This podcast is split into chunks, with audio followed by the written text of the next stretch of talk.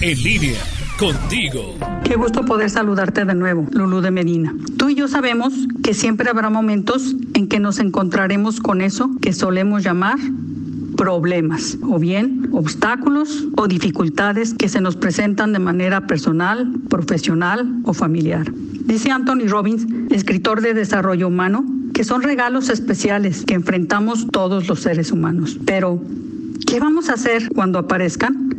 Primero, como dicen los psicólogos, lo primero es afrontarlos. Los problemas no van a desaparecer mágicamente. Entonces, hay que enfrentar todo aquello que nos hace sufrir, no evadirlo o posponerlo. Y para afrontarlos hay primero que nada que aceptarlos.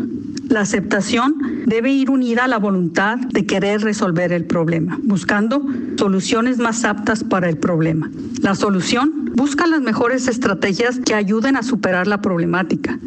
Cada problema requiere su propia táctica para después pasar a la acción actuar, movernos. Pueden ser muchas y diferentes las acciones dependiendo del problema. Todo esto con una mentalidad positiva y una voluntad firme, pensando que se pueden superar aquello que nos inquieta, que nos paraliza. Cada problemática necesita un esfuerzo personal. Acepta el reto, velo como una oportunidad de crecimiento, con aliados como la confianza, responsabilidad, voluntad, creatividad y fe. Y recuerda, tus problemas no te definen, te definen tus soluciones. Abrazo, Lulú de Medina.